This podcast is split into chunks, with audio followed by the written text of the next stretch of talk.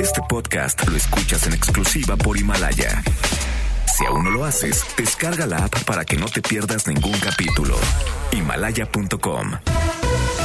MBS Radio presenta Cero corrupción, que es un problema grave. acabe la impunidad en México, que pague el que debe de pagar. will not fund border security. en directo con Ana Francisca Vega por MBS Noticias. Comenzamos.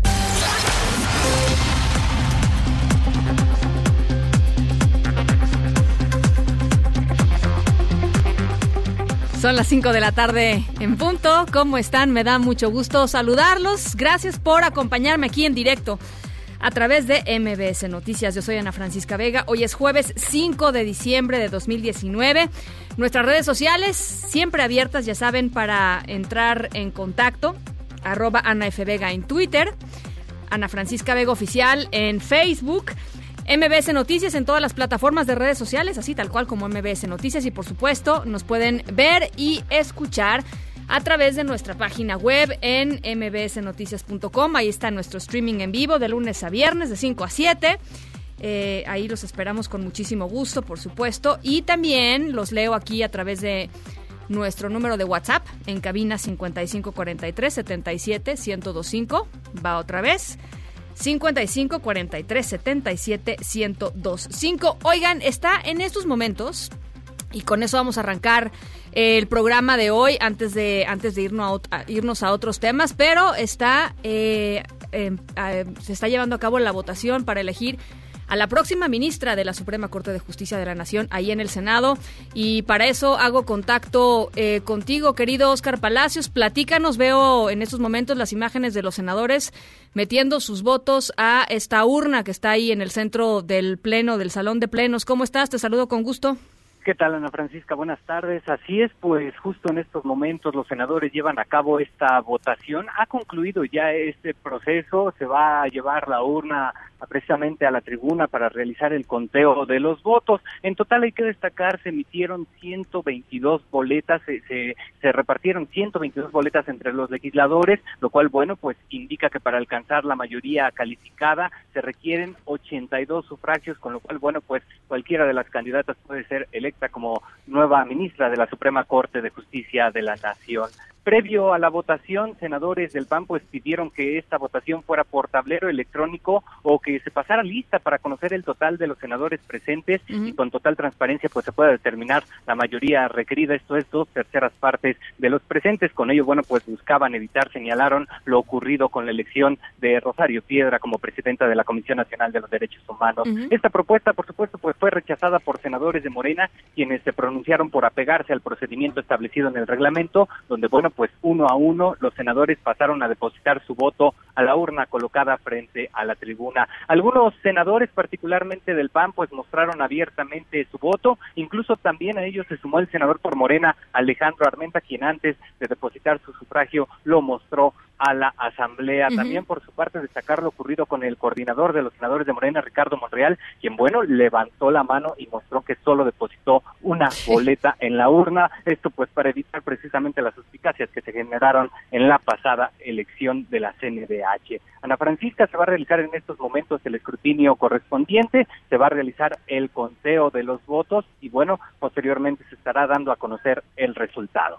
Muy bien, oye Oscar, por supuesto vamos a regresar contigo en un par de minutitos más ya cuando, cuando tengamos el resultado. Entonces son 82 votos los que necesita cualquiera de las tres candidatas a, a la, a la- al asiento en la Suprema Corte de Justicia de la Nación. Eh, por curiosidad solamente, eh, se, se- se- se logró alcanzar a ver por quién había votado el senador Armenta, por ejemplo?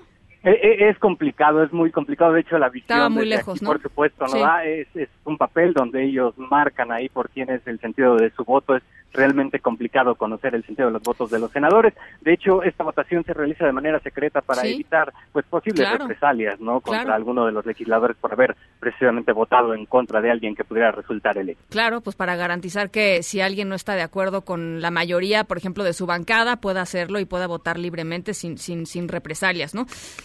Exactamente, exactamente, Ana Francisca. Bueno. Esto es lo que lo que establece precisamente el reglamento para llevar a cabo este tipo de, de nombramientos precisamente, evitar pues cualquier cualquier represalia contra los legislados. Bien, bueno Oscar, te agradezco mucho. Vamos a ir en estos momentos a escuchar lo que está sucediendo ahí en el pleno de la de la Cámara de Proceda, Senadores. por favor, la Secretaría a leer los nombres de los seis sobres que quedaron en resguardo de esta mesa directiva. Con gusto, senadora presidenta. Los seis sobres son los siguientes. Número uno, senador Ismael García Cabeza de Vaca. Sobre número dos, senador Raúl Paz Alonso. Sobre número tres, senador Raúl Bolaños Cacho Cue. Sobre número cuatro, senadora María Antonia Cárdenas Mariscal. Sobre número cinco, senadora Gloria Elizabeth Núñez Sánchez. Y sobre número seis, senadora Indira Kempis Martínez. Son las seis cédulas en sobre, senadora presidenta. Gracias. Ahora sí le solicito al personal de apoyo entregue la urna a la Secretaría de la Mesa Directiva para que proceda a realizar el escrutinio correspondiente. En estos momentos están comenzando a sacar de, de la urna transparente, de, de plástico transparente, los votos.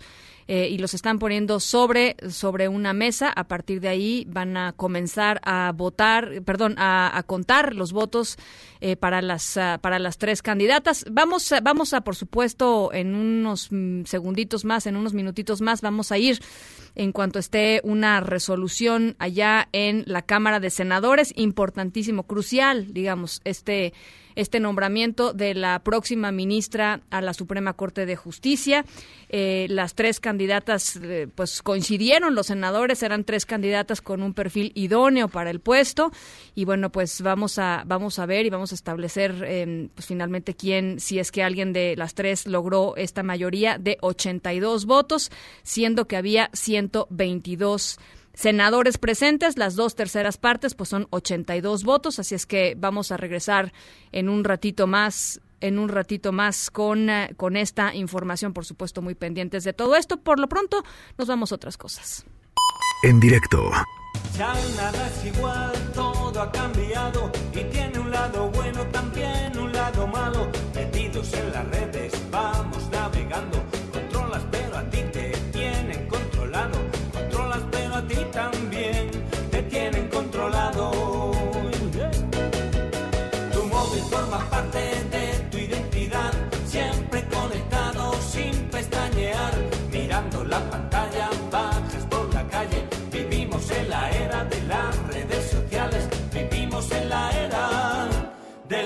sociales.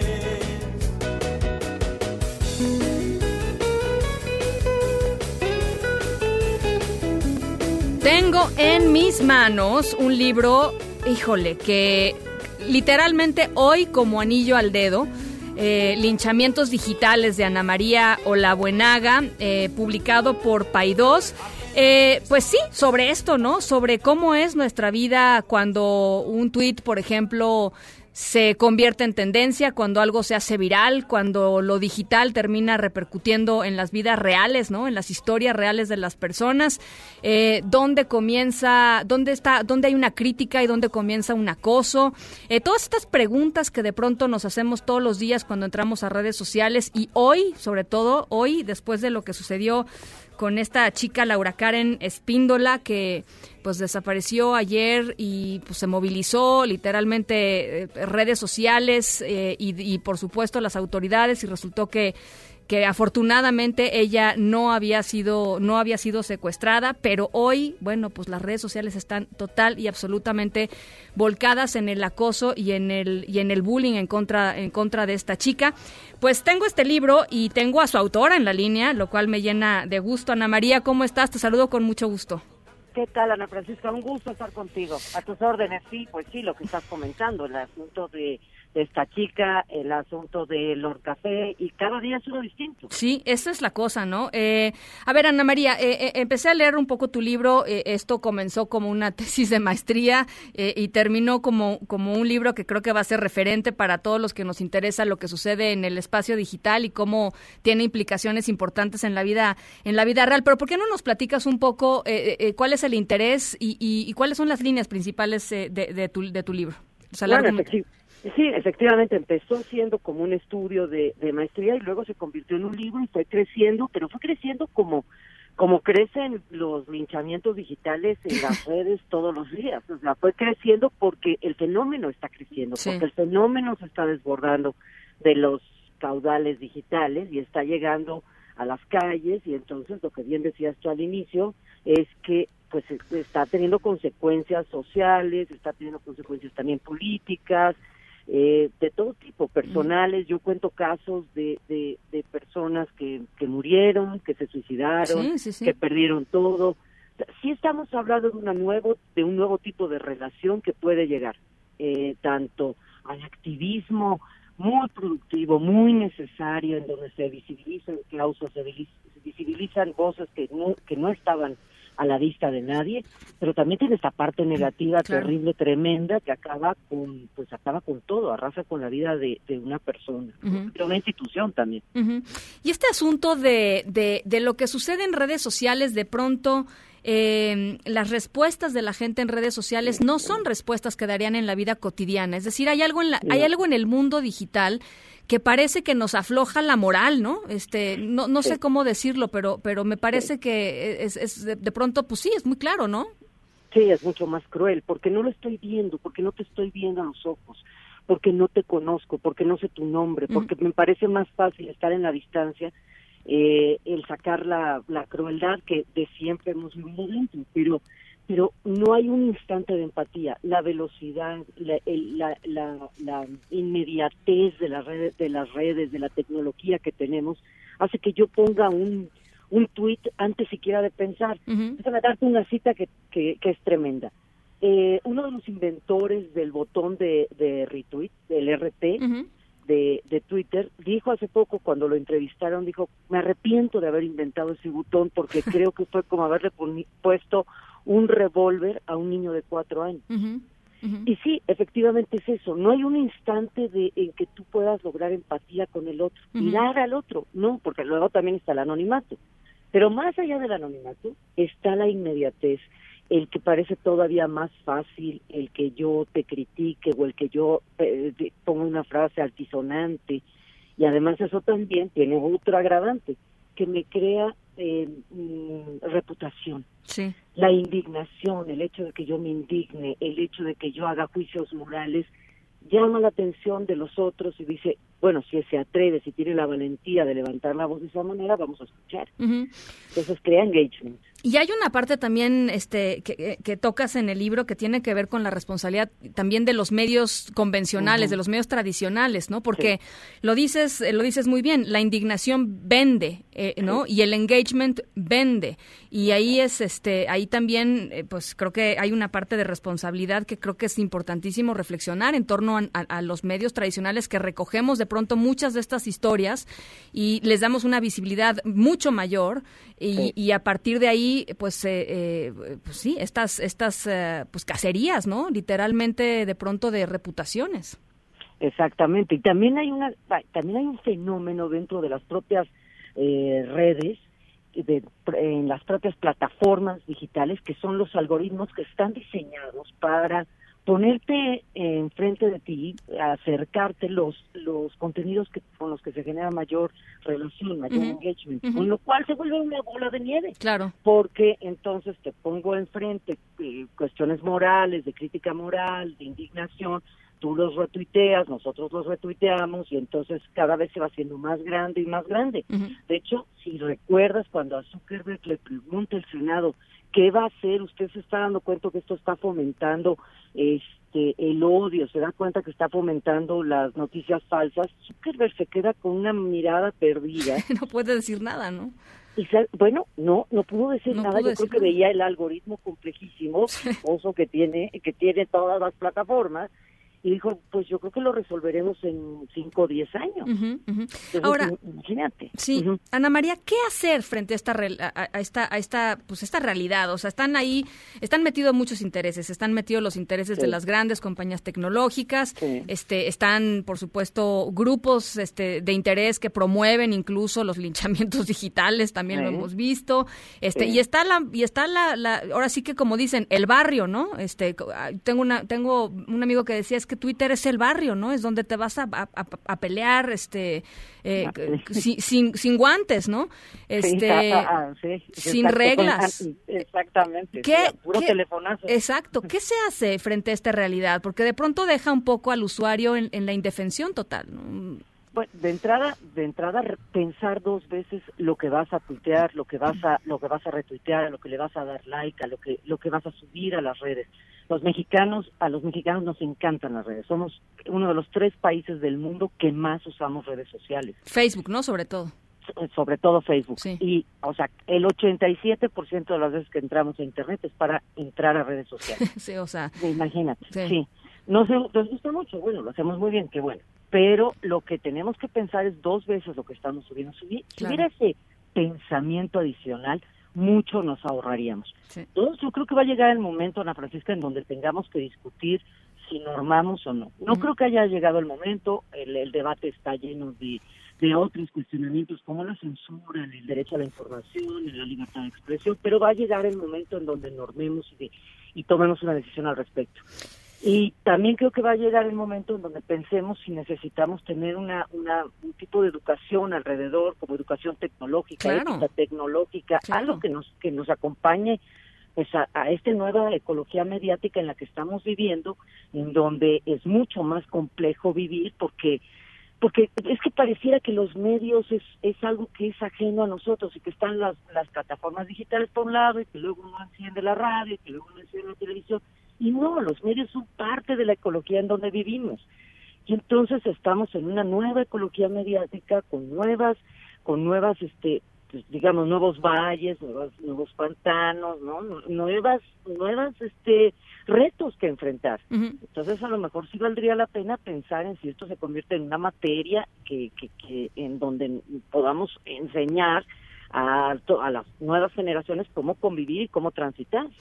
Pues sí, estoy completamente de acuerdo. Yo creo que es fundamental, o sea, porque eso ya va a ser parte de su, de, parte de su realidad, es parte de su vida y hay que saber utilizarlos y sobre todo, pues no, no, digo, tú lo dices muy bien y en las, en las eh, primeras páginas de tu libro das dos o tres ejemplos de personas que terminan en el suicidio después de, estos linchamientos y creo que, pues es cuestión de vida o muerte y es cuestión de, de pues de hacer conciencia de lo que estás básicamente haciendo cuando estás en, en, en las redes.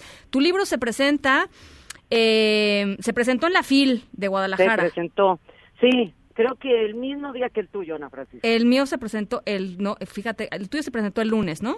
Sí. El mío se presentó el sábado. Este, pero bueno, aquí está Linchamientos Digitales, Ana María Olabuenaga, está en Paidós. Este, eh, yo creo que es una, eh, una invitación a la reflexión de algo que vivimos todos los días, ya lo decía Ana María, pues este, los mexicanos somos muy adictos a las redes sociales, hay que entender un poco cuáles son las consecuencias y las realidades de nuestras, de nuestras acciones. Yo creo que es un buen libro para, para que esté ahí puesto en el arbolito de Navidad, Ana María. Ay, pues muchas gracias. Sí, espero que por lo menos podamos este, platicar mucho más a fondo de estos temas que son parte de nuestra nueva realidad tecnológica y social. Te mando un abrazo. Otro para ti, Ana Francisca. Muchísimas gracias. Gracias y mucho éxito, Ana María Olabuenaga. Linchamientos digitales está en Paidós, ya les decía. De verdad vale mucho la pena, vale mucho la pena echarle un, un vistazo. Son las 5 con 18. Noticias en directo.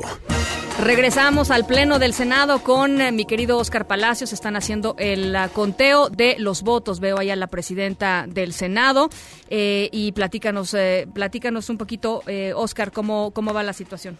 ¿Qué tal, Ana Francisca? Pues estamos a la espera de que se declaren los resultados precisamente de esta votación para elegir a la nueva ministra de la Suprema Corte de Justicia de la Nación. Por lo pronto, bueno, pues ya la Secretaría ha confirmado que se emitieron un total de 122 votos, por lo tanto, pues la mayoría calificada requerida van a ser 82 sufragios. Entre ellos, lo único que se ha dado a conocer hasta el momento es que se emitieron dos sobres vacíos y también dos objetos, un barco de papel y un avión, los que fueron depositados en la urna. En unos momentos más, escasos momentos más, se estará dando ya a conocer el resultado de esta votación. Hay que destacar que si ninguna de las tres candidatas logra alcanzar la mayoría calificada, pues se tendrá que recurrir a una segunda ronda donde nuevamente los senadores tendrán que acudir a la urna a depositar su sufragio. Veremos si se logra alcanzar la mayoría calificada. En caso de que se lleve a cabo una segunda ronda, no se logra nuevamente alcanzar la mayoría calificada, pues la terna será devuelta para que el presidente Andrés Manuel López Obrador presente una nueva propuesta al Senado. En estos momentos, pues los senadores que forman parte de la mesa directiva realizan el conteo precisamente de los votos, están verificando bien, están tratando de evitar pues que, que se presente cualquier suspicacia, Sí, cualquier sí. eh, cuestión que pueda generar dudas en esta elección de la ministra de la Corte. Oye, Oscar, a ver, cuéntame, entonces, ¿un barco de papel es en serio? Sí, un barco, de hecho ahí está colocado justo en la tribuna, lo colocaron ahí este a un costado de las boletas que se están contando. Es O sea, alguien tomó su alguien tomó su voto e, e hizo un barco no sabemos quién es todavía. Exactamente, no, no, no, es, es difícil conocer quién fue, pero, pero pues, alguien se tuvo esta ocurrencia de depositar un barco de papel. Ahora, el barco de papel pudo haber tenido, por supuesto, adentro un voto válido, ¿no? Eh, no, no, no, estos son, son, eh, Son- son, digamos... Votos nulos. no- no sé, exactamente, votos nulos son dos ¿Qué? objetos, así los, así los calificaron precisamente eh, en la mesa directiva. Son dos objetos simplemente, no se consideran como votos, es un, un barco de papel y un avión. Qué barbaridad. Este, no, no, no doy crédito, Oscar. Lo que No, no, no, los De- senadores o sea, no puede ser alguna una decisión tan crucial para el país. Me estás diciendo que hay dos senadores de la República que pusieron en la urna un barco de papel y otro senador o senadora, no sé, este, un, un, un avioncito de papel. Y ahora hay seis eh, senadores que no, no fueron a, a votar. Exactamente, son seis los senadores, entre ellos son tres del Partido Acción Nacional, uno del Partido Verde Ecologista, uno de Morena y uno del Movimiento Ciudadano. Se están dando a conocer los resultados, Ana Francisca. A ver, vamos a, 122 votos. Vamos a vamos a escuchar. por favor. que se emitieron un total de 122 votos en la urna, de los cuales se emitió un voto a favor de la ciudadana Diana Álvarez Mauri. Se emitieron 25 votos a favor de la ciudadana Ana Laura Magaloni Kerpel. Se emitieron 94 votos a favor de la ciudadana Ana Margarita Ríos Farjat. Se emitieron cero votos en abstención y existen dos votos nulos, para un total de 122 votos emitidos.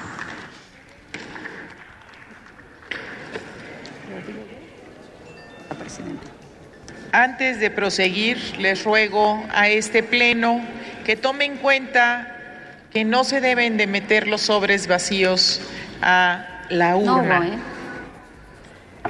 En consecuencia, la ciudadana Margarita Ríos Farjat reúne la mayoría constitucional de dos tercios de votos a favor.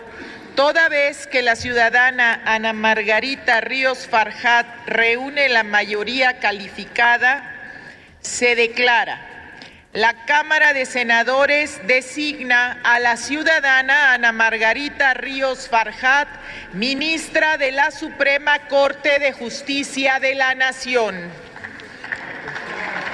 Comuníquese al ciudadano presidente de los Estados Unidos mexicanos y al ministro presidente de la Suprema Corte de Justicia de la Nación. La ciudadana Ana Margarita Ríos Farjat se encuentra en el salón contiguo.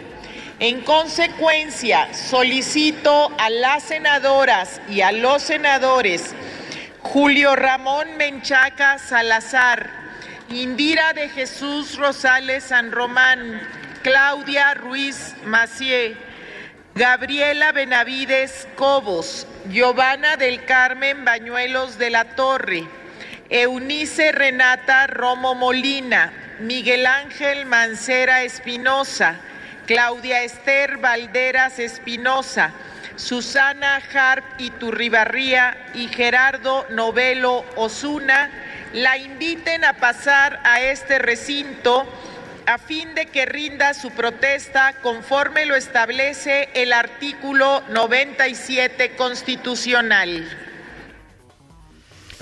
Bueno, pues ahí está eh, la que se decía favorita del grupo parlamentario de Morena, la que se decía favorita del presidente Andrés Manuel López Obrador. Eh, Ana Margarita Ríos Farjat, con 94 votos, va a ser la próxima ministra de la Suprema Corte de Justicia de la Nación. Ana Laura Magaloni, académica constitucionalista, 25 votos y la tercera, la tercera candidata eh, va a tener, perdón, tuvo un un solo un solo voto. Eh, Oscar, pues eh, la mayoría, ¿no? Nuevamente.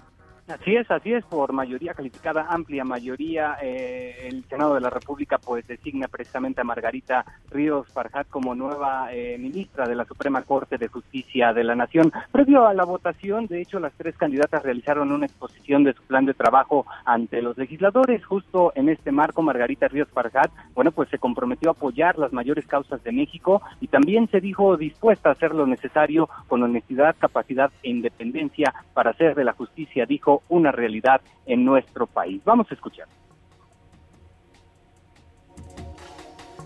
Estoy dispuesta a apoyar con honestidad, capacidad e independencia lo que tenga que hacerse para, la, para hacer de la justicia una realidad en nuestro querido país. Si tengo la nueva oportunidad de servir a México como ministra de la Suprema Corte de Justicia, sabré responder al reto y a las esperanzas de los mexicanos de todo tipo de orígenes y con todo tipo de anhelos. Mi tarea, si recibo su apoyo, es esta, apoyar las mayores causas de México en la forma en que están concebidas en la Constitución y en las leyes. Y bueno, Margarita Ríos Farjate reconoció que, bueno, ya como ministra de la Corte no va a enfrentar una tarea fácil y es que dijo existen grandes intereses económicos, delincuenciales, políticos y también de tipo ideológico. Escuchemos. La Corte es la mayor responsable de garantizar el orden jurídico y ello no es tarea fácil porque existen grandes intereses económicos, intereses delincuenciales, oscuros y sin ley, políticos e ideológicos. Es inocente pensar que son claramente identificables. Al contrario, se entremezclan y se camuflajean. Y esto es algo que he vivido al frente de una institución sólida y profesional como lo es el Servicio de Administración Tributaria se requiere la firme decisión de decir claramente que no a todo aquel que pretende lograr, mediante pretensiones de cualquier tipo, lo que no le corresponde. Y bueno, justo en estos momentos Margarita Ríos Farjat está ingresando ya al pleno de la Cámara Alta, donde en unos momentos más estará ya rindiendo protesta al cargo. Ana Francisca, lo ocurrido aquí en el Senado de la República. Bien, eh, ¿te parece si, si regresamos contigo en un segundito? Vamos a, ¿te parece si te, te, quedas conmigo un segundo en la línea, Oscar? Vamos a, vamos a escuchar lo que está sucediendo. Efectivamente está entrando al pleno de la Suprema Corte de Justicia. Está saludando ahí a los distintos eh, a los distintos senadores. Eh, está entrando por el lado de de los senadores de Morena si si si no si no estoy mal. Eh, Oscar corrígeme si, si estoy mal. Así es, es, justo la parte donde se encuentran ubicados todos los legisladores de Morena, está saludando al senador Alejandro Armente en estos momentos, eh, está tomándose algunas fotos, de hecho, con algunos de los senadores, y bueno, pues va, va a emprender camino ya hacia la tribuna. Bien, eh, Oscar, te agradezco mucho, regreso contigo en un par de minutitos más. Estamos pendientes, Ana Francisca, un, un abrazo.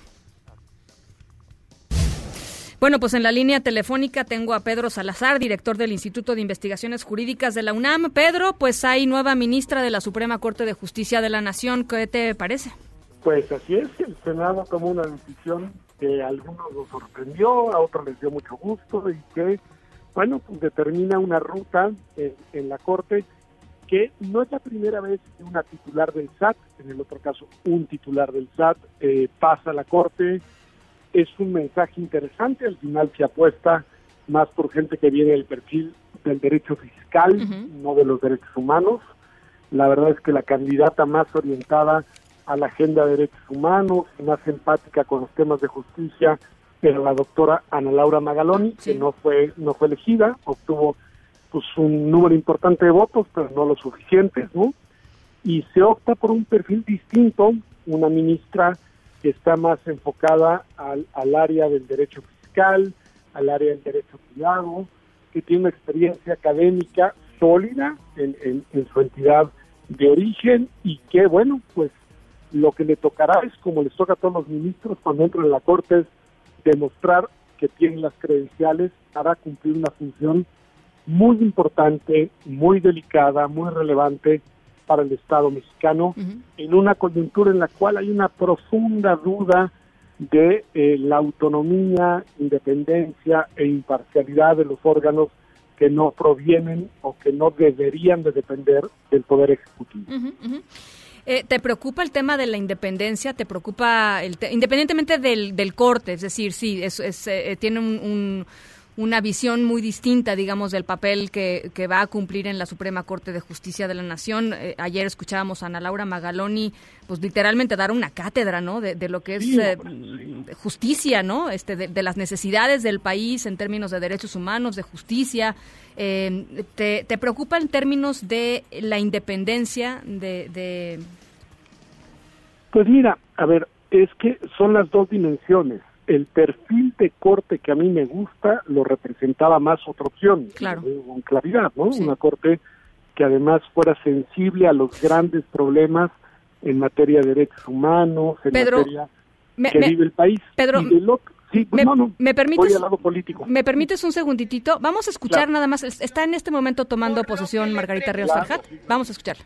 Protesta desempeñar leal y patrióticamente el cargo de ministra de la Suprema Corte de Justicia de la Nación que se le ha conferido y guardar y hacer guardar la constitución política de los Estados Unidos mexicanos y las leyes que de ella emanen, mirando en todo por el bien y prosperidad de la Unión?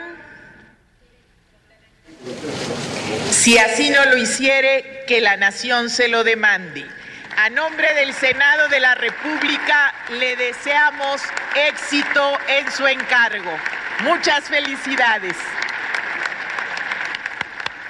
Bien, ahí está. Pedro, perdón que te reinterrumpí, pero era importante pues este consignar este momento, pero nos estabas eh, comentando. No, al contrario, este, no, a ver, más allá de que yo creo que la dimensión constitucional que más importa hoy pasa por la agenda de los derechos, de la seguridad, en fin. Bueno, se tomó una decisión en torno a una persona que tiene un perfil seguramente sólido, profesionalmente interesante y espero que prometedor en la Corte. Pero, pero, el hecho de que venga del el SAT, bueno, pues hay que mirarlo de nueva cuenta con una cierta eh, ¿cómo decir?, distancia y con un escrúpulo social muy importante. Eh, no está bien que provengan el Poder Ejecutivo los integrantes del máximo órgano del Poder Judicial. Vuelvo a decirlo, no es nuevo, ¿eh? Esta es una objeción que se planteó en el caso del ministro, obviamente, Medina Mora, como todos sabemos, del ministro Gutiérrez Ortiz Mena en su momento, del ministro Laines, es decir, este tema de que desde el Ejecutivo se desprendan los integrantes del Tribunal Constitucional, pues no es una buena noticia cuando lo que necesitamos es un poder judicial con características de autonomía, independencia, imparcialidad probadas. Ahora, la ministra tiene la oportunidad de demostrarnos que puede hacerlo. Eh, es el caso, por ejemplo, del ministro hasta el día de hoy, nombrado también en este gobierno y con esta mayoría legislativa, González Alcántara. La verdad es que en decisiones muy importantes nos ha demostrado que independientemente de quién lo promovió y de con qué mayoría se votó, él actúa como un ministro autónomo independiente. Eh, fue el caso del ministro, hoy presidente Arturo Saldívar. Se ha escuchado muchas veces en estos días, y es cierto, que fue promovido por el gobierno del presidente Calderón, se suponía que era cercano, y en sus primeras decisiones tomó la decisión, las decisiones en plural, muy importantes de tomar distancia. Eh, y creo que, que tiene sentido. Al final, eh, la mayor virtud de un ministro recientemente nombrado es ser ingrato. claro, ¿no? Ahí es donde uno dice, ándale, lo promovieron, lo impulsaron. Bueno, hoy tenemos una ministra, ya fue nombrada, a partir de ahora hay que observar sus votaciones, sus argumentaciones, sus propuestas. Algunos pensábamos que la alternativa mejor era otra, en fin. Bueno, es ella y merece, pues ahora sí que, una absoluta y total respeto, por supuesto, hasta que veamos cómo se desempeña. Y pues también hay que decirlo, el beneficio de la duda, que, que va a ir determinando pues eh, una valoración de su desempeño en la Suprema Corte. A las otras dos aspirantes, pues, enorme respeto, este reconocimiento, no es poco llegar hasta donde llegaron y, y bueno, pues el resultado fue el que fue y ahora sí que es normal, aunque algunos nos, nos confronten, que la política y sus acuerdos son los que determinan las decisiones que en este caso siguen siendo políticas.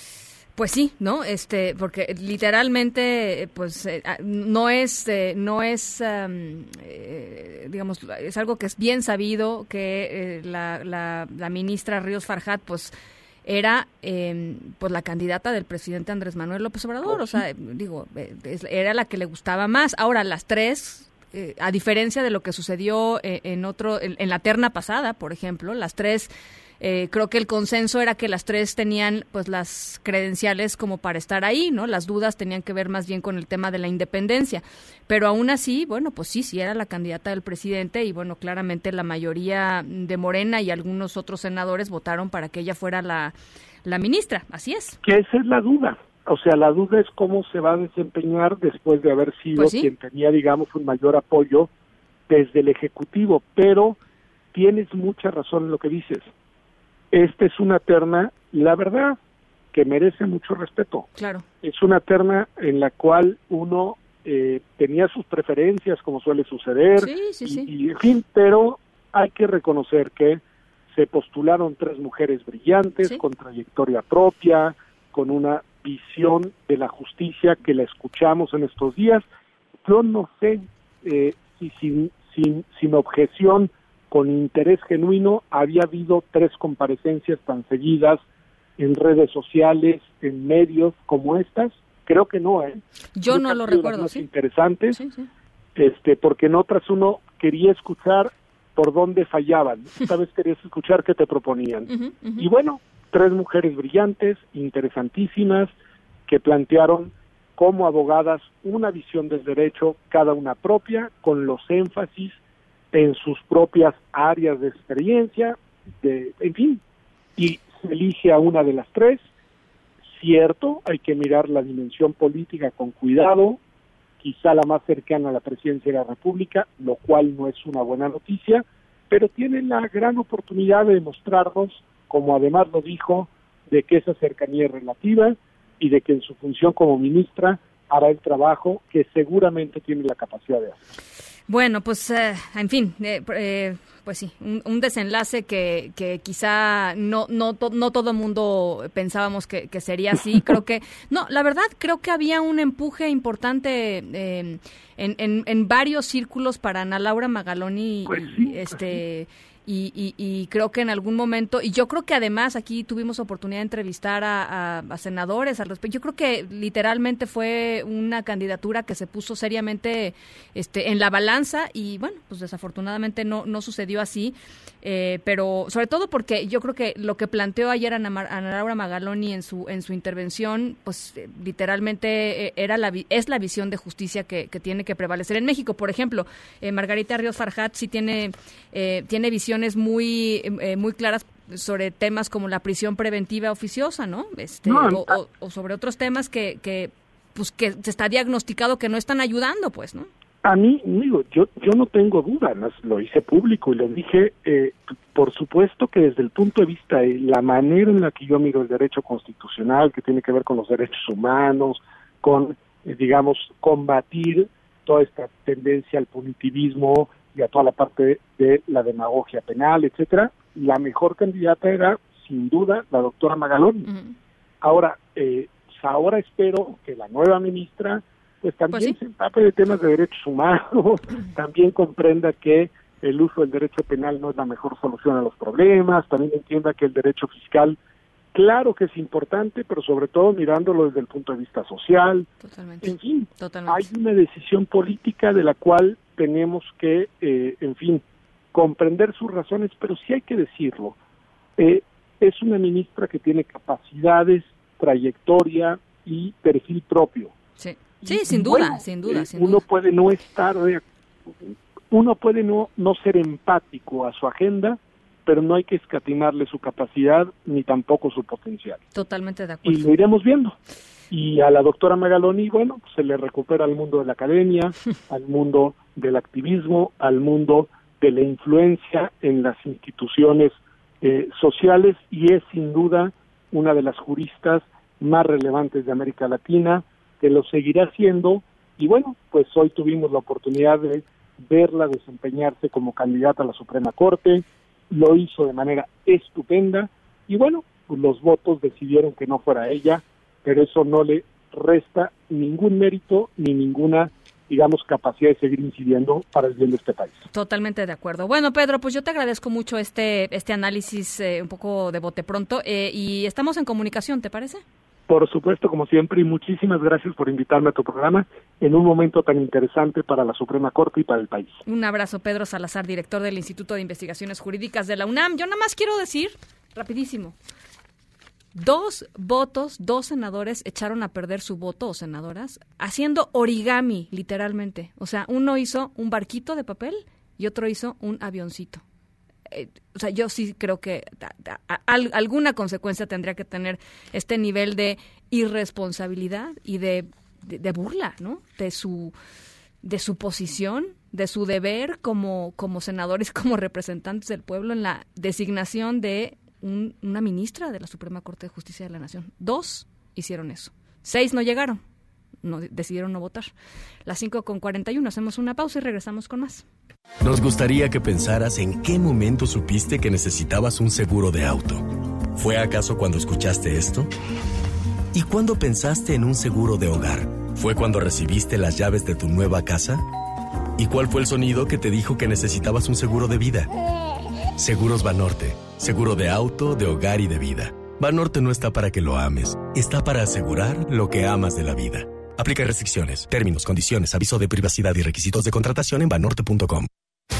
En directo con Ana Francisca Vega por MBS Noticias.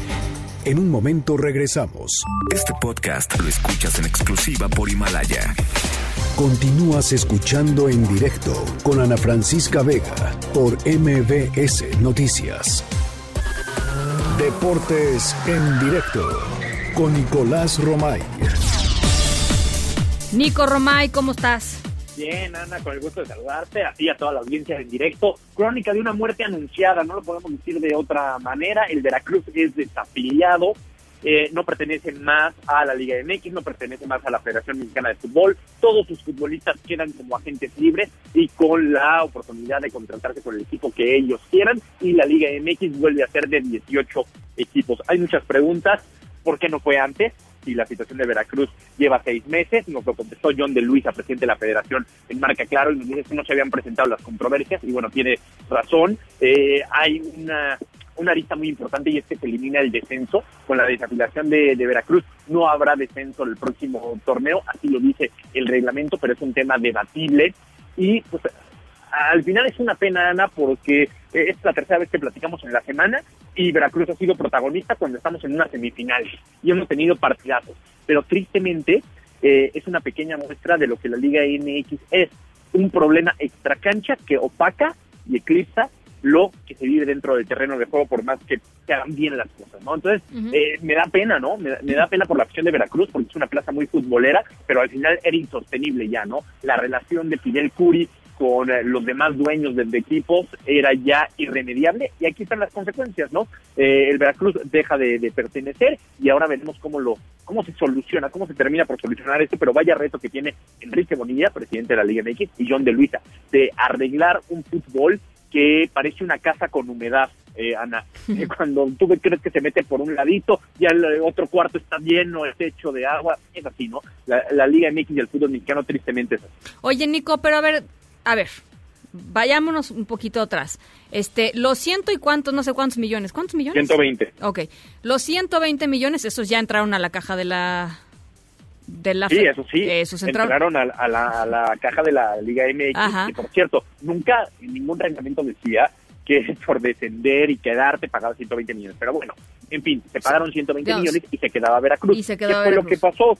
Que no cumplieron con los sueldos de los jugadores y estaba en un proceso de pues eh, quitarlos ya, de, de- deshabilitarlos, ¿no? desafiliarlos, porque no cumplían con otro reglamento. Entonces, pues sí, pagaron 120 millones para nada. Oye, y además, este, a ver, yo no sé, ahora sí que no me dedico a esto, pero sí me acuerdo que no es la primera vez que un equipo deja de pagarle a los jugadores. No estoy diciendo que esté bien. Estoy diciendo simplemente que no es la primera, eh, o sea, hay más antecedentes de que esto sucediera y no terminaba en la desafiliación de nadie, ¿no? No, ha pasado muchas veces.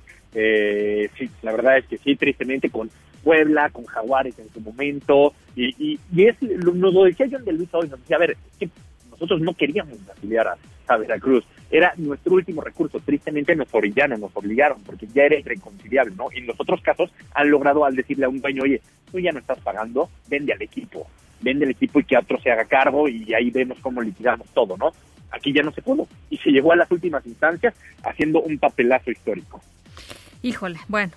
Sí, feo, Este, feo, Ana. Pero bueno, pues sí. hablemos de fútbol. Ayer partidazo, la verdad. Monterrey gana 2 por 1, pero Necaxa sigue con vida para el partido de vuelta. Eh, los Rayos ganan perdiendo, ¿eh? Porque sí pierden 2 por 1, pero hacen un gol como visitante y con una victoria 1 por 0 en eh, la, la semifinal de vuelta se meten a la final. Así que no está nada complicada eh, el pensar, el imaginar que pueda eh, el conjunto de, de Necaxa y Memo Vázquez meterse a la final. Muy buen partido el día de ayer. Y hoy a las 8.30 de la noche tenemos también un gran encuentro.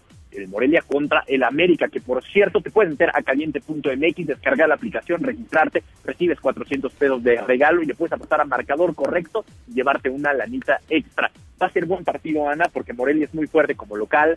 Eh, América viene mo- motivado, también América viene muy motivado y puede ser un muy buen encuentro de, de fútbol, así que hay que estar pendientes. Lo que sí es que ha sido una liguilla espectacular y no hay que dejar de decirlo. Así como criticamos la liguilla pasada, esta liguilla ha sido muy buena y nos estamos divirtiendo bastante. Así que pendientes de la semifinal del día de hoy y también hay de otros deportes. Hoy los vaqueros de Dallas contra los Osos de Chicago a las 7.20 de la noche. Buen partido de jueves por la noche, ya de la semana 14 de la NFL. Los dos equipos con marca de 6-6. Así que para las aspiraciones tanto de los vaqueros de Dallas como de los Osos de Chicago, importantísimo porque se va acabando la temporada y se van dejando boletos para postemporada. Y también, Ana, el sábado, gran pelea de box de el mexicanísimo eh, Andy Ruiz contra Joshua.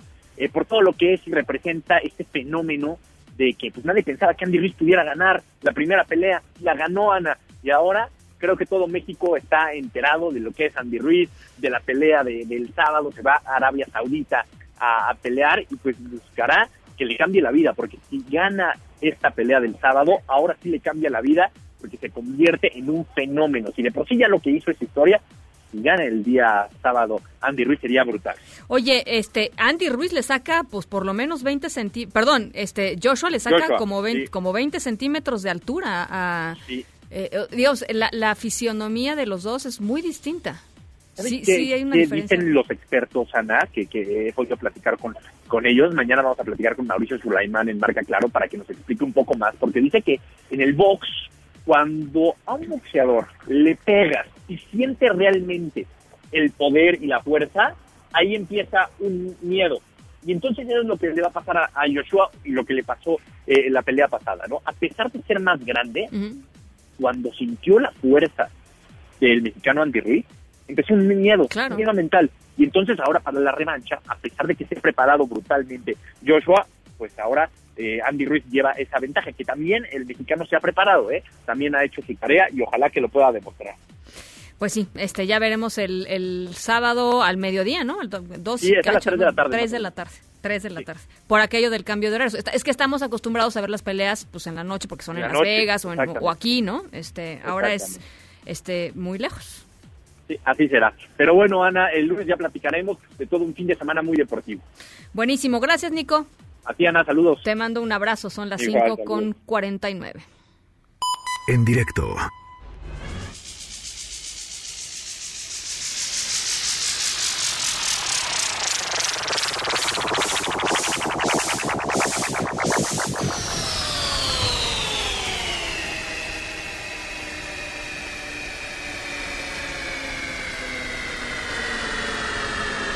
Nuestra historia sonora de hoy está muy geek.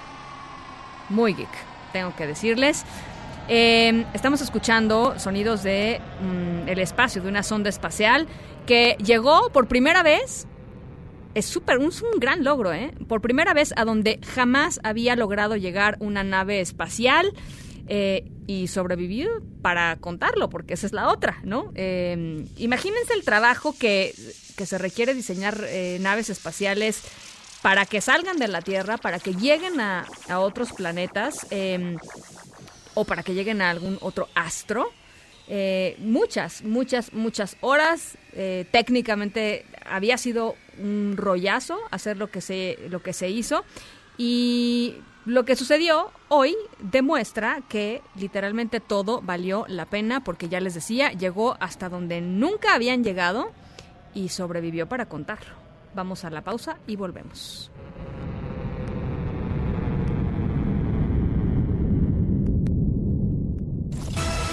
En un momento continuamos en directo con Ana Francisca Vega. Este podcast lo escuchas en exclusiva por Himalaya. Continúas escuchando en directo con Ana Francisca Vega por MBS Noticias. Luis Miguel González, Economía. Luis Miguel González, pues tenemos nueva ministra de la Suprema Corte de Justicia de la Nación y lo estoy platicando contigo porque hasta hace literalmente media hora era jefa del Servicio de Administración Tributaria del SAT. Eh, sí, no es una sorpresa.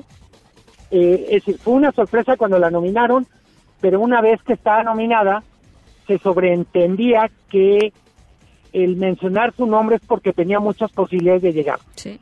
¿Qué significa? Yo diría, es la segunda vez que un ex jefe del SAT, en este caso una ex jefa, pasa del SAT a la Suprema Corte. El anterior caso es Gutiérrez Ortiz Mena y algunas columnas políticas decían, es una manera de emparejar el terreno en la Suprema Corte con una visión de lo fiscal tributario más afín a la 4T, digamos. Sí. Eh, Gutiérrez Ortiz Mena fue jefe del SAT en, el, en la presidencia de Felipe Calderón, para ponerlo en perspectiva. Eh, Margarita Ríos Farjat, yo creo que hizo un buen papel en el SAT. Un año Tam- justo, un año justo, hoy. Un año. Un año. Eh, hizo un buen papel tomando en cuenta que era alguien externo a la estructura, que desde fuera de la estructura pudo de alguna manera mandar algunas señales que desde mi punto de vista eran relevantes. La primera es de independencia respecto al poder económico del SAT. Dicen que era muy dura en las conversaciones con los empresarios. Creo que es una cosa que es más bien de elogiar siendo jefa de recaudación. Eh, del otro lado, cuando, cuando uno piensa en eh, el, vamos a decir, el movimiento del SAD a la Suprema Corte, es, hay una curva de aprendizaje que, pues, querámoslo o no, se pierde un poco dentro del SAT. Eh, en un gobierno en donde eso le ha pesado, que muchos funcionarios aprendiendo la chamba, pues es una lástima en ese sentido que alguien que ya había empezado a dar señales de que ya entendía bien el SAT, pues ahora lo deja.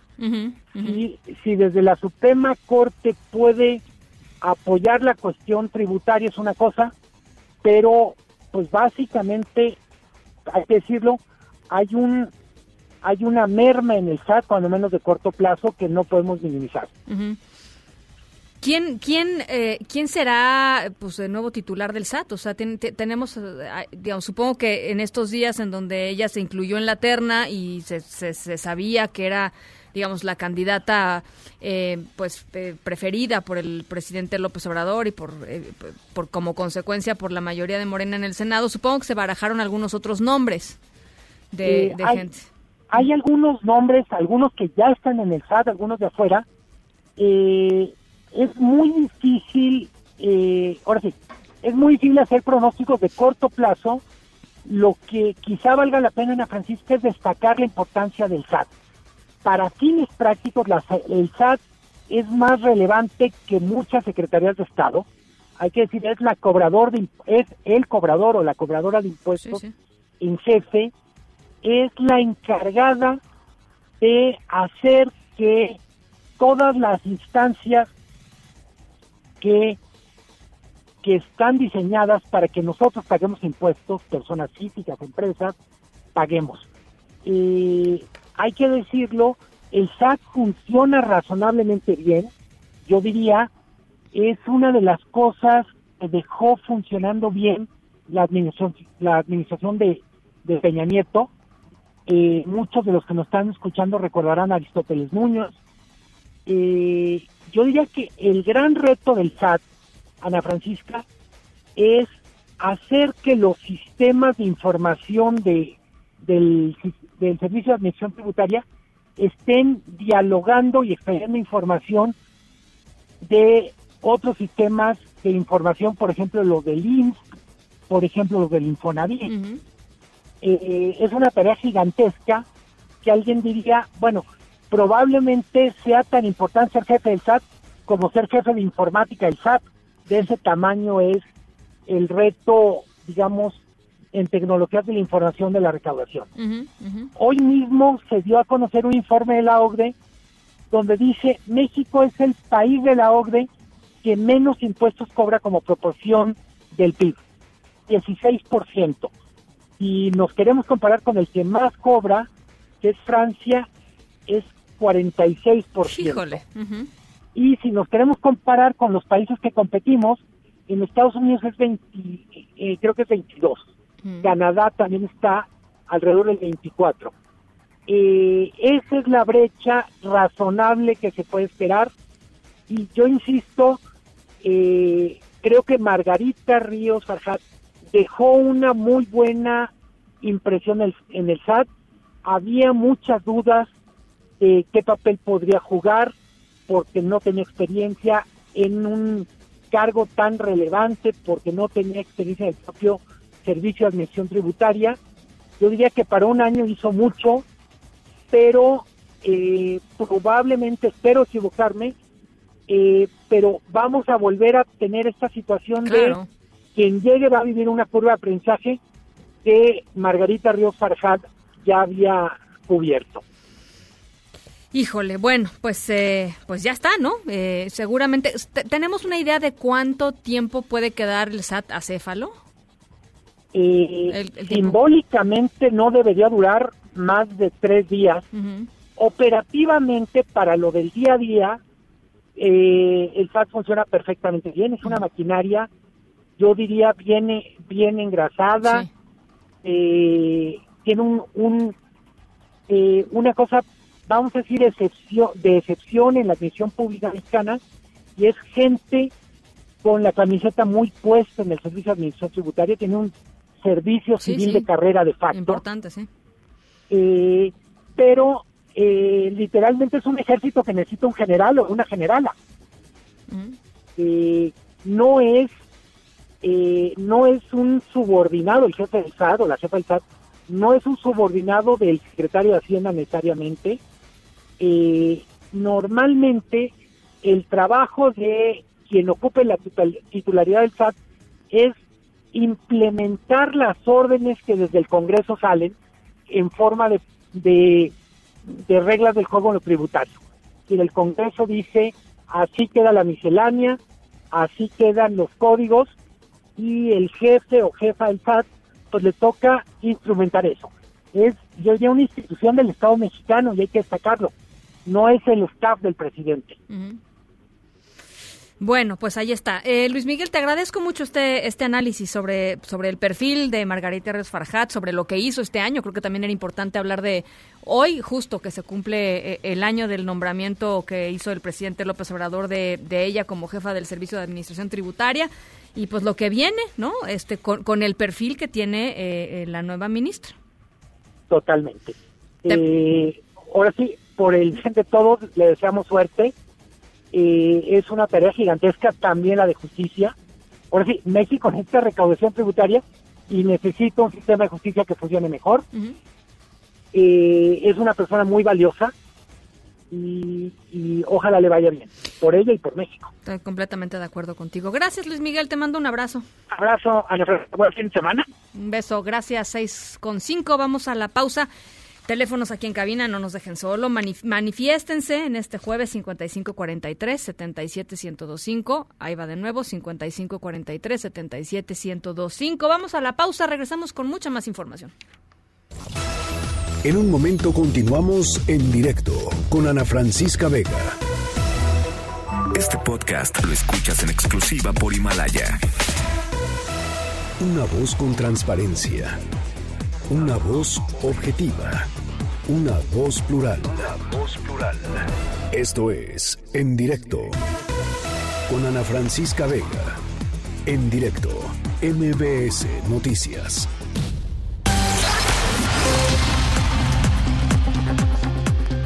Son las 6 de la tarde con 12 minutos. Gracias por seguir aquí con nosotros en directo a través de MBS Noticias. Yo soy Ana Francisca Vega y hoy es jueves 5 de diciembre de 2019. Eh, wow, qué cantidad de información, la verdad. Hoy, en 5543-77125. Platíquenme qué tal vieron el asunto de la nueva ministra de la Suprema Corte de Justicia de la Nación. Eh, ¿Cómo va su jueves? No nos dejen solos, aquí andamos. Eh, ese es nuestro teléfono, nuestro número de WhatsApp, 5543-77-1025. Gracias a toda la gente que nos está escuchando desde Torreón, Coahuila, a través de Q91.1 y desde Zacatecas, a través de Sonido Estrella en el 89.9. Gracias también a toda la gente que nos sigue y nos ve a través de nuestra página web mbsnoticias.com. Ahí está nuestro streaming en vivo mm, todos los días de 5 a 7. Ahí, ahí nos podemos también encontrar. Hay mucha información. Vamos a estar platicando de lo que pasa, de lo que está pasando allá en Guerrero. Este asunto de que las escuelas, los maestros de en Guerrero están queriendo adelantar las vacaciones porque dicen que el crimen organizado les está extorsionando para que den parte de su aguinaldo. Vamos a estar yendo hasta allá para ver de qué se trata este tema. Mucha información, como les decía, cosas que están pasando también en la Cámara de Diputados. En fin, por lo pronto, ¿les parece si nos vamos con el resumen? Noticias en directo. Margarita Ríos Farjat es la nueva ministra de la Suprema Corte de Justicia de la Nación. Obtuvo 94 votos en el Senado. Hasta hoy, eh, y cumple hoy, cumplió hoy un año como titular del SAT, del Servicio de Administración Tributaria, y va a ocupar pues la vacante que dejó después de renunciar Eduardo Medina Mora en octubre pasado. Así fue como se hizo el anuncio. Mónica Fernández, presidenta de la mesa directiva del Senado, lo dijo así. Reúne la mayoría constitucional de dos tercios de votos a favor. Toda vez que la ciudadana Ana Margarita Ríos Farjat reúne la mayoría calificada, se declara la Cámara de Senadores designa a la ciudadana Ana Margarita Ríos Farjat, ministra de la Suprema Corte de Justicia de la Nación. Comuníquese al ciudadano presidente de los Estados Unidos mexicanos y al ministro presidente de la Suprema Corte de Justicia de la Nación. Y así se pronunció Margarita Ríos Farjat momentos antes de, de, haber sido electa al comparecer ante el Pleno del Senado.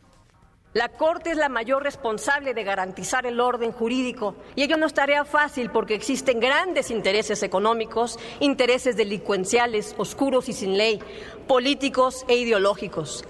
Es inocente pensar que son claramente identificables. Al contrario, se entremezclan y se camuflajean. Y esto es algo que he vivido al frente de una institución sólida y profesional como lo es el Servicio de Administración Tributaria. Se requiere la firme decisión de decir claramente que no a todo aquel que pretende lograr, mediante pretensiones de cualquier tipo, lo que no le corresponde.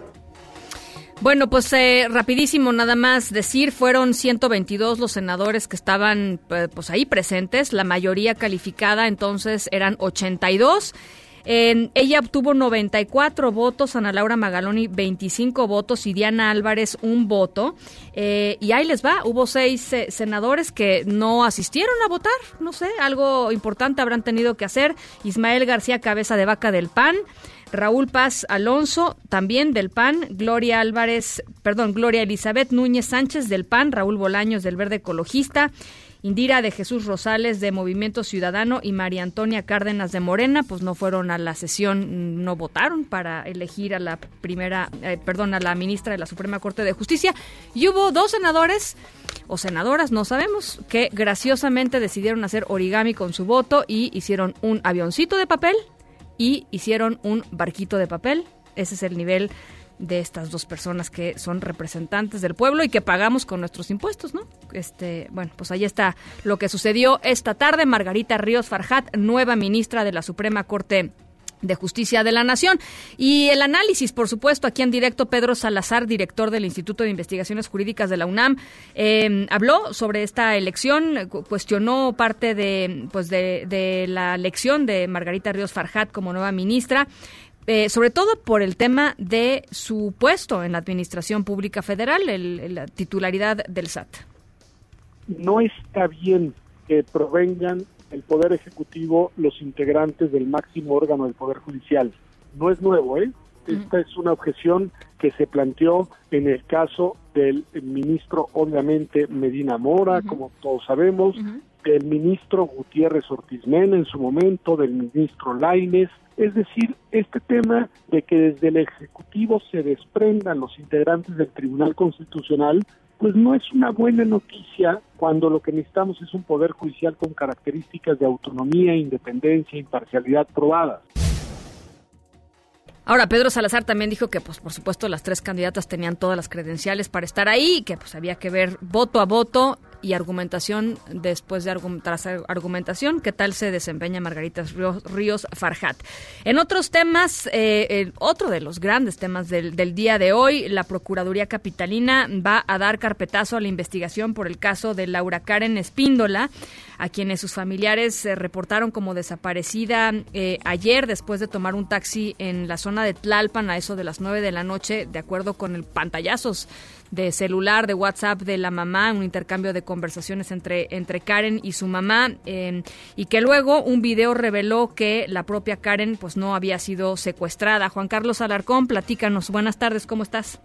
Efectivamente, gracias Ana Francisca, la Procuraduría General de Justicia Capitalina dio carpetazo al asunto de Laura Karen Espíndola, quien no será objeto de sanción ni de apercibimiento, ya que la prioridad fue que apareciera con vida y regresara al seno de su familia.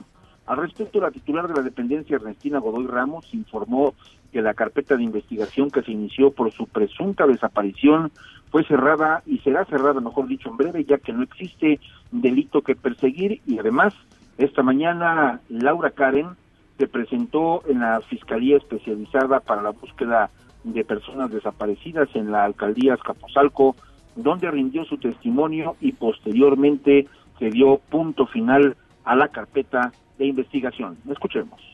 como gobierno, como sociedad, debemos de estar tranquilos. Esto no fue un, un tema donde hubo un- una acción delictiva, ya ella está en su casa y se tomará su vida. Efectivamente, eh, entrevistamos a- como Procuraduría a el conductor del, taxi, ¿no? Estuvimos incluso en el lugar en que la recogió, etcétera. Se hicieron esas diligencias ¿no? y estamos para cerrar ya el, la carpeta. Ya. No, y ahí le habían llamado incluso a la sociedad de que también no, no debemos hacer una campaña en contra de, de una mujer. Agregó que la Procuraduría estará atenta a la decisión que tome Laura Karen en torno a la violencia electrónica que sufrió en las redes sociales. Sí, brutal. Luego de su aparición en un video donde se aprecia bailando en un bar cuyas imágenes dijo no las filtró la dependencia a su cargo. Y es el reporte que tengo. Te agradezco mucho, Juan Carlos. Buenas tardes. Un abrazo. Ya un día de que el presidente de Estados Unidos, Donald Trump, discuta con sus asesores ahí en la Casa Blanca la intención de designar como terroristas a los cárteles de la droga mexicanos. El fiscal de Estados Unidos, William Barr, estuvo aquí en México, se reunió con el presidente Andrés Manuel López Obrador, con miembros de su gabinete de seguridad y después el canciller Marcelo Ebrard también estuvo presente. Y el presidente de México dijo a través de redes sociales que le reiteró al fiscal la no intervención, la política de no intervención y más tarde se refirió así a esta importante reunión. Muy bien también, muy bien, muy bien. Ya puse algo en, mi face sobre esa reunión con el procurador de Estados Unidos. Mañana hablamos y además de, van a informarles del gabinete de seguridad. Posteriormente, el fiscal Barr acudió a Cancillería y ahí se acordó promover la creación de un grupo de alto nivel de seguridad entre México y Estados Unidos para combatir la delincuencia. A, esta reunión eh, estuvo también convocado el embajador Christopher Landó, el secretario de Relaciones Exteriores Marcelo Ebrard, el secretario de Seguridad y Protección Ciudadana Alfonso Durazo y el almirante Rafael Ojeda secretario de Marina y vamos a estar por supuesto muy atentos al anuncio, es que se da un anuncio mañana allá en la Casa Blanca en torno a esta designación de los cárteles mexicanos como eh, grupos terroristas y por supuesto pues todas las repercusiones que algo así pueda tener. Por lo pronto hoy un día importante y de lo que trascendió pues seguramente se ha de haber platicado también al interior en estas reuniones de esta de esta posibilidad y sus ramificaciones. Bueno, son las seis con veintidós, vamos a hacer una pausa y regresamos regresamos rapidísimo, regresamos con más. En directo con Ana Francisca Vega por MBS Noticias. En un momento regresamos. Este podcast lo escuchas en exclusiva por Himalaya. Continúas escuchando en directo con Ana Francisca Vega por MBS Noticias. Bueno, pues ya les platicaba del, del asunto de eh, las escuelas allá en Guerrero y las amenazas del crimen organizado a los maestros. Les están pidiendo, de acuerdo con la información que tenemos, les están pidiendo eh, pues que, que que den parte de su aguinaldo, que den su aguinaldo, eh, por supuesto, en, términos de, una extorsión. Eh, y se ha desplegado un operativo conjunto entre los tres órdenes de gobierno, federal, estatal y municipal, para tratar de brindar seguridad en más de 250 escuelas que están ubicadas en colonias que tienen, eh, pues, colonias muy violentas con altos índices delictivos en Acapulco. Aún así, eh, pues maestros se han manifestado ante la Secretaría de Educación de Guerrero de que es importante adelantar el periodo vacacional para prevenir ser víctimas de algún delito. Y tú tienes esta información, Eduardo Guzmán, corresponsal de MBS allá en el estado de Guerrero. Te saludo con mucho gusto. Así es, Ana Francisca. Buenas tardes. En efecto, como lo adelantabas, ya se desplegó un operativo, pero pese a ello, 250 escuelas ubicadas en, la en colonias de Acapulco pues están sufriendo les de Caín por este tema de la extorsión. Esto de acuerdo a reportes de maestros quienes han presentado a la Secretaría de Educación Guerrero, pues adelantar el periodo vacacional, esto con la finalidad de prevenir ser víctimas de algún delito como el robo y extorsión. Ellos pretenden que se adelanten las vacaciones a partir de ya el día de mañana, 6 de diciembre, y no hasta el 20 del mismo mes, como lo marca el calendario del actual ciclo escolar. Escuchemos un maestro de una de las zonas que han denunciado este tipo de acoso por parte de grupos criminales que prefirió guardar el anonimato. Eso es lo que dijo. Adelante. Mira, la verdad sí, en el magisterio estamos muy preocupados debido a las llamadas de extorsión por parte de grupos delictivos y por esa razón pedimos la comprensión de las autoridades, pues queremos adelantar las vacaciones no por nuestro gusto, sino por temor a nuestra integridad, tanto del los compañeros maestras y maestros como de nuestros alumnos. Por eso pedimos la comprensión de las autoridades en virtud de estas amenazas. Ante esta petición, Ana Francisca, te platico, el titular de la Secretaría de Educación Guerrero, Arturo Salgado Uriostegui, pues invitó a los profesores a cumplir en tiempo y forma con los días de trabajo. De lo contrario, serán acreedores a sanciones y descuentos. Sin embargo, el funcionario estatal apuntó que siempre será una prioridad, pues la seguridad de docentes y alumnos. En el caso del nivel medio superior, el director general de los colegios de bachilleres en Guerrero, Fermín Alvarado Arroyo, anunció que en vísperas del pago de salarios y aguinaldos han preparado a los docentes sobre los protocolos de seguridad a seguir en caso de algún incidente como los anteriormente mencionados. Dijo que de antemano pues han integrado a las redes de seguridad escolar, incluyendo programas internos en las instituciones y estarán atentos a los pagos de fin de año para garantizar que transcurran con normalidad con el apoyo de las corporaciones policíacas. Somos lo que dijo el director del Colegio de Bachilleres en Guerrero. Bueno, estamos eh, previendo eh, en el Colegio de Bachilleres, estamos eh, consolidando la integración de las redes de seguridad escolar. Los eh, trabajadores eh, están conociendo los protocolos de seguridad escolar y eh, estamos desde luego eh, desarrollando acciones, puerta segura, entre otras acciones, eh, mochila segura, escuela segura en los colegios de, de bachilleres de, de Guerrero. Hoy trascendió, Ana Francisca, te comento un caso muy particular en uno de los planteles del Colegio de Bachilleres aquí en el puerto de Acapulco, el número 32, pues los maestros decidieron pues ya no ya no laborar a partir del día de hoy, alegando que les colocaron cartulinas de amenazas con mensajes amenazantes a la plantilla docente. Sin embargo, informan autoridades de este instituto que pues ya es el tercer año consecutivo en que es el único plantel en todo el estado donde ocurre este tipo de situaciones, agregando de que se encuentra ubicado en una zona escolar donde convergen eh, secundarias, eh, unidades académicas de la Universidad Autónoma de Guerrero, en fin, y solo es este plantel el que es afectado por esta situación. Incluso plantean el día de mañana traer eh, maestros externos para que no se suspendan las clases y cumplir con el calendario en tiempo Bien. y forma. Y por último, Bien. ya nada más te, te comento que en el caso precisamente de la Universidad Autónoma de Guerrero, pues no se descarta adelantar las vacaciones, esto con el fin de evitar cualquier eh, acto delictivo en contra del personal y de la misma comunidad universitaria. Así lo informó el coordinador de la zona sur de la máxima casa de estudios en el estado, Efren Arellano Cisneros, quien pues sí puntualizó que hasta el momento Muy en la Guagro pues no han tenido el reporte de algún tipo de estos casos. Francisco. Bien, te agradezco mucho, te agradezco mucho esta información, este reporte, Eduardo. Buenas tardes. Gracias, un abrazo. Igualmente, hasta luego. En directo. Y para platicar sobre este, este asunto, en la línea está el secretario de Educación de Guerrero, Arturo Salgado Uriostegui. Le saludo con mucho gusto, secretario. ¿Cómo está? Buenas tardes. Buenas tardes, Ana Francisca. Me da mucho gusto saludarla a usted y a su gentil auditorio. Igualmente, secretario. A ver, eh, eh, nada más para tener una, una, una perspectiva eh, amplia de lo que está sucediendo. ¿Cuántas denuncias tienen ustedes de, de, de esto?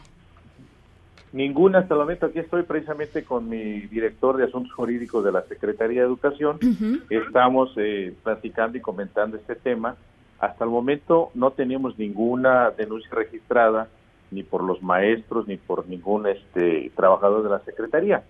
Les hemos dicho a los compañeros maestros en diferentes reuniones que cuando hay este tipo de, de actos, pues eh, acudan al Ministerio Público, a la Fiscalía General del Estado para para documentar dicho acto o a la Dirección de Asuntos Jurídicos. Nosotros tenemos en cada región una delegación de, de, de la Secretaría, que dentro de ahí hay una, un departamento de asuntos jurídicos y de Contraloría también, para que ellos puedan documentar este, los actos de esta naturaleza que se presentan.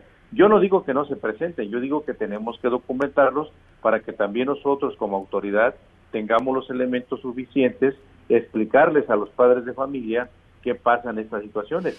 Yo lo que quiero expresar también, les hemos dicho, ha invitado de una manera por escrita y, y correcta a los maestros a que, cumpla, a que cumplamos el calendario escolar, que terminamos eh, el último día es el 20 de, de- de diciembre. Las, aut- las instancias este, que se encargan de, de- de dar seguridad, como es la Marina, la Guardia Nacional, el Ejército, la Policía Estatal, en lo que se refiere a Acapulco, han incrementado los operativos de vigilancia. En 23 planteles tenemos la solicitud de los delegados sindicales de, de que suspenderán clases. Les hemos dicho que, que estas instancias que, que se encargan de dar seguridad eh, están in- eh, duplicando, incrementando pues la seguridad en estos planteles. Eh, lo que sí es Pero- cierto, no, po- no podemos tener un, un soldado por cada maestro, por cada este pues por cada trabajador, ¿no? Ahora, un, un soldado difícilmente, secretario, puede parar una extorsión, ¿no? O sea, esto, Claro, esto- los claro. extorsiones este, ah, eh, operan en otros en otros niveles, en otros... en otros niveles, es correcto, así es. ¿Qué, le, ¿Qué les decimos que cuando hay una situación de esta como el maestro que entrevistaron de que hubo una extorsión, pues de que no la documenten para que nosotros también tengamos la manera de cómo apoyar también a los trabajadores.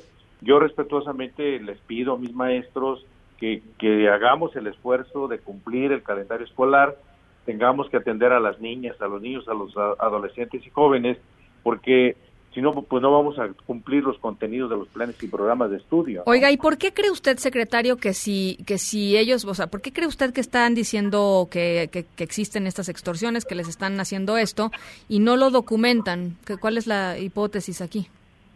Híjole, me la pone difícil la, la, pregunta, o sea, este, no lo sé, o sea, lo que, lo que, lo que sí deben deben hacer los compañeros si tienen este tipo de, de actos acudan, acudan a, la Dirección de Asuntos Jurídicos, les asesoramos o a la Fiscalía del Estado les vamos a asesorar para ayudarles, no para no para sancionarlos, sino para ayudarles de tal manera que bueno, esta parte cuando se dé este tipo de actos, ver qué ruta tenemos que seguir, pues para que el trabajador también tenga la seguridad laboral. Ahora, eh, ¿Cuáles son los protocolos? Porque, escuchábamos a, nuestro corresponsal allá decir que se habían implementado ya todos los protocolos cuando esto sucede, porque no es la primera vez que sucede. Es más, cada año, este, o desde hace varios años ya hemos estado dando esta noticia justamente en estas épocas y, quisiera preguntarle si en otros, eh, en otros, ah, en otros años tampoco pasó nada o tampoco se pudo documentar nada. Así, este, tenemos una coordinación con las diferentes instancias de, gobierno, en este caso la Policía Estatal, la, Procuraduría, la Fiscalía del Estado, la propia Marina, la propia Comisión Estatal de Derechos Humanos. O sea, tenemos todo, toda una coordinación que nos permite de alguna manera orientar y ayudar, en este caso, a, los trabajadores y también a los ciudadanos. Entonces yo les pediría a mis maestros que pudieran acudir a estas instancias para que podamos hacer este protocolo este y que podamos de alguna manera sustentarlo y justificarlo y documentarlo que es lo que este nos piden también porque si bien es cierto yo no digo que no existan este, las llamadas telefónicas que les hacen a los compañeros pero necesitamos documentarlas no tenemos hasta el momento ninguna más sin embargo los escuchamos a los compañeros les tratamos de ayudar hasta la medida de nuestras posibilidades pues porque es un tema pues no fácil, es un tema complejo, pero sí tenemos que, eh, cumplir con el calendario escolar, yo sigo insistiendo en este sentido. ¿Y en, años pasados sí había, sí había documentación de que esto sucedía? No, no, en ningún momento ha habido esta parte de la, de, pues de, de documentar y de este, tener pues siquiera algún antecedente que podamos nosotros también orientar a los compañeros, ¿no? No la ha habido, no la ha habido, entonces, este... En, años, eh, en... años pasados se daba, eh, perdón, secretario, en años pasados se, dio a través de WhatsApp, a través de mensajes eh, de voz de WhatsApp, de, hecho escuchamos algunos en alguna ocasión. ¿Este es el mismo caso en este, en este año? ¿Que tenga usted conocimiento? Mm, no, no, no tengo conocimiento, pero lo que yo sí le puedo decir, pues que sí nosotros también como Secretaría de Educación eh, tenemos el interés también de, de salvaguardar eh, la integridad física y laboral. O sea, estamos de acuerdo en ayudarles a los, a los, a los maestros. que les pido que nos ayuden? también en el sentido de que documentemos las, los actos que les que les que les pasan no este entonces yo les pido que, que, nos ayuden a cumplir el calendario escolar que, que, marca hasta el 20 de diciembre que tengamos que salir de, de, vacaciones. Oiga, ¿y va a haber alguna sanción si es que desobedece alguna escuela, algún profesor, alguna maestra eh, eh, esta indicación? Sí, pues tenemos que en este caso revisar este, los casos que se presenten y si no se justifican, bueno, pues sí tendríamos que llegar a esta parte de las sanciones, que no queremos llegar a esta situación, queremos, se lo estamos invitando de una manera correcta, de una manera muy atenta, a que nos ayuden a cumplir el calendario escolar para atender a las niñas y a los niños. Bueno, pues estaremos muy pendientes entonces, eh, secretario. Le agradezco mucho estos minutitos y seguimos en comunicación, si le parece. Claro que sí, me da gusto saludarle, estoy a sus órdenes. Igualmente, Arturo Salgado Uriostegui, secretario de Educación de Guerrero. Bueno, pues ahí está, ¿no? Este, eh, la autoridad dice que no ha recibido una queja formal o una denuncia formal Eh, los maestros que han pedido hablar en el anonimato dicen que ellos reciben constantemente pues estas peticiones, eh, de, bueno, estas extorsiones, no son peticiones, estas extorsiones por parte del crimen organizado que tienen que ver con su aguinaldo. Em, y bueno, pues ahí están en este en este impasse, ¿no? Eh, a ver si si efectivamente logran terminar clases cuando tienen que terminar clases o si se da alguna denuncia formal para activar pues todos los protocolos. Ya vamos a vamos a estarlo vamos a estarlo viendo, por supuesto. Ahí está de, de entrada la información. En directo.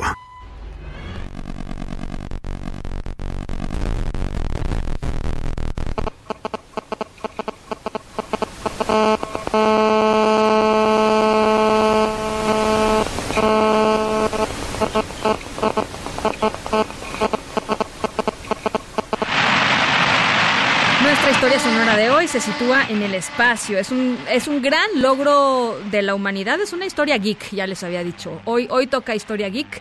Em, eh, a, largo plazo, esta historia que les voy a contar va a servir para entender mejor mm, algunos de los misterios del universo y, por supuesto, aquí en la Tierra. Estamos escuchando la interferencia en las comunicaciones que se da generalmente cuando existen estas tormentas solares. Seguramente ustedes han escuchado hablar de ellas y los efectos que tienen, pues, en las comunicaciones diarias de aquí eh, en la Tierra. ¿Qué pasó?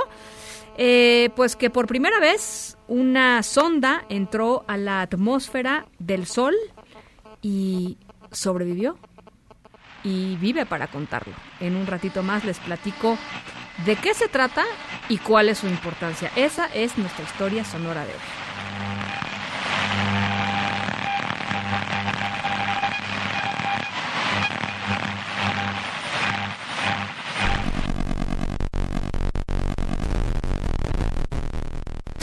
En directo con Ana Francisca Vega por MBS Noticias.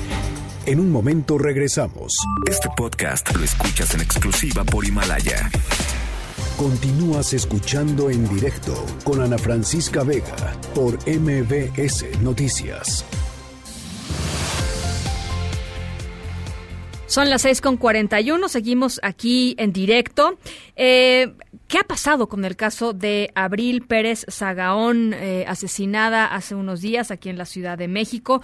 Eh, el principal sospechoso, ustedes recordarán, es su ex esposo, quien ya había sido encarcelado después de una brutal golpiza que le dio. La, pues, la intentó matar, lo sacaron después de que un juez decidió que era violencia familiar y que no había querido matarla, digamos, ¿no? Que, que si lo hubiera querido matar, lo hubiera matado despierta. Ese fue el argumento del juez. Bueno, pues el principal sospechoso, Juan Carlos García, podría regresar a prisión si es que hoy no se presenta ante las autoridades. Juan Carlos Alarcón, te saludo otra vez con mucho gusto. Gracias, Ana Francisca. Muy buenas tardes. Juan Carlos García, principal sospechoso del feminicidio de su excónyuge Abril Cecilia, podría regresar a prisión si este jueves no se presenta la unidad de medidas cautelares como lo estableció un juez de control. La Procuraduría Capitalina, en este caso al frente de Ernestina Godoy, precisó que el sospechoso deberá permanecer a más tardar, eh, pues eh, ya en las próximas horas, no debe tardar más, y de no hacerlo el Ministerio Público tendrá las herramientas jurídicas suficientes para pedir que el inculpado vuelva a prisión. El día de hoy también se le vence el término de tres días, dado que no se presentó a la firma a la cual estaba obligado. Tiene tres días para justificar la razón por la que no se presentó. Este día de hoy es un día importante, estamos atentos, vamos a ver si se presenta a esta audiencia, si justifica eh, la inasistencia a la firma, si no se presenta y no justifica, vamos a pedir que se le cambien las medidas cautelares. Al referirse a las investigaciones del crimen perpetrado el 25 de noviembre pasado en la alcaldía Coyoacán, Godoy Ramos aseguró que van por buen camino ya que inicialmente la dependencia deberá establecer el móvil de los hechos y de manera paralela encontrar a las personas que privaron de la vida a la exesposa de Juan Carlos García. En tanto, agentes de la Fiscalía de Homicidios de la Procuraduría continúan con la búsqueda de los posibles autores materiales del crimen al tiempo en que dos jueces y un magistrado del Tribunal Superior de Justicia son investigados para determinar su actuación que o si es que acaso incurrieron en alguna falta grave que llevó de nueva cuenta a las calles al principal sospechoso del asesinato. y es el reporte que tengo. Oye, Juan Carlos, eh, pero ya no se había presentado este individuo eh, en una ocasión a firmar, ¿no? La semana pasada. Mm, fue a principios de, esta, semana, Eh, según lo que explicó la procuradora Ernestina Godoy, es que tenía tres días hábiles para presentarse a la unidad de medidas eh, cautelares. Y puedo comentarte ya en este momento porque de hecho pues eh, venimos justamente de esa unidad que se ubica en la colonia Doctores. No se presentó no acudió a esta cita que tenía pues ya programada en la unidad de medidas cautelares para firmar lo que se llama el libro de gobierno. Recordemos que cuando se reclasificó el delito de tentativa de feminicidio a violencia familiar y lesiones, el juez ordenó que iba a quedar en libertad, pero bajo la condición, bajo la medida cautelar de firma periódica en la unidad de medidas cautelares. Esta, esto vencía hoy, hoy era la fecha límite, no se presentó, así es que en próximas horas la Procuraduría solicitará una orden de reaprensión o bien la revocación de la libertad de este individuo. O sea que ah, literalmente se presume a partir de este momento que, perdóname que use este término coloquial, pero que se peló pues eh, es muy posible que eh, se haya pelado. Eh, solamente podría aplicarse en aquellos casos donde la policía no lo encuentre, pero por lo visto y por algunas fuentes que he consultado, lo tienen localizado. Sin ah, embargo, pues dejarán correr los tiempos judiciales para poder llevar a cabo esta aprehensión. Bueno, pues vamos a estar muy atentas. Te agradezco mucho, Juan Carlos. Muy buenas tardes. Gracias, un abrazo, Juan Carlos Alarcón. Vamos a la pausa a las 6.45, regresamos con más. En un momento continuamos en directo con Ana Francisca Vega. Este podcast lo escuchas en exclusiva por Himalaya. Continúas escuchando en directo con Ana Francisca Vega por MBS Noticias.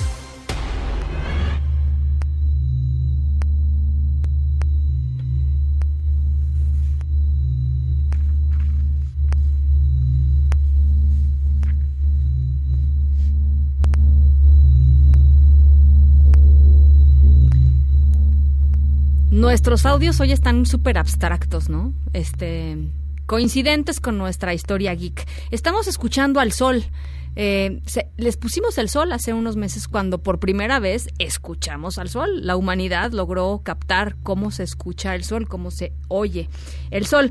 Bueno, pues les cuento la historia de hoy. Em, una nave espacial, por primera vez, jamás, ¿no? Nunca había sucedido, ha entrado a la atmósfera del sol y ha sobrevivido para contarlo.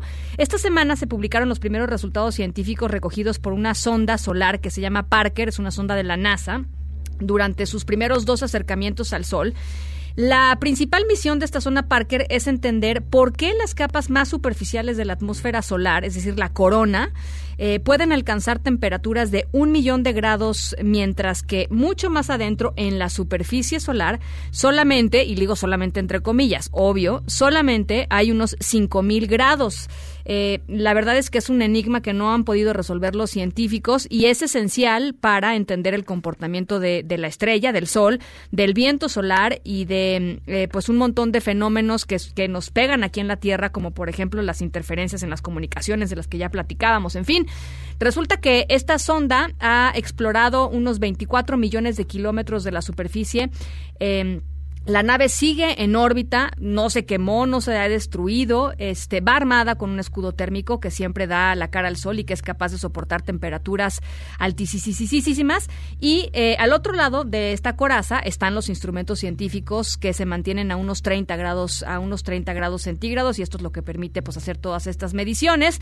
Eh, en algo más de un mes, la sonda Parker va a usar gravedad, la gravedad de Venus para meterse un poco más profundamente a la atmósfera del Sol, a ver si sobrevive esta, esta incursión.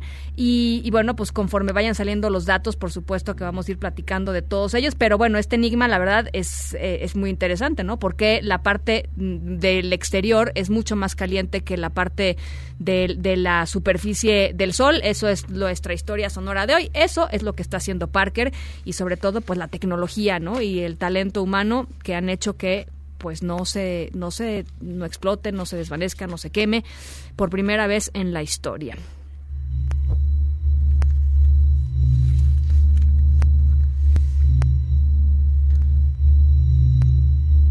Y ya son las 6.54 Y nosotros nos vamos. A nombre de todos los que hacen posible este espacio informativo, gracias por acompañarnos este jueves. Yo soy Ana Francisca Vega. Se quedan como todas las tardes con Gaby Vargas. Y después ya saben, charros contra gangsters. Pasen buena noche. MBS Radio presentó En directo. En directo. Con Ana Francisca Vega. Por MBS Noticias. Este podcast lo escuchas en exclusiva por Himalaya. Si aún no lo haces, descarga la app para que no te pierdas ningún capítulo. Himalaya.com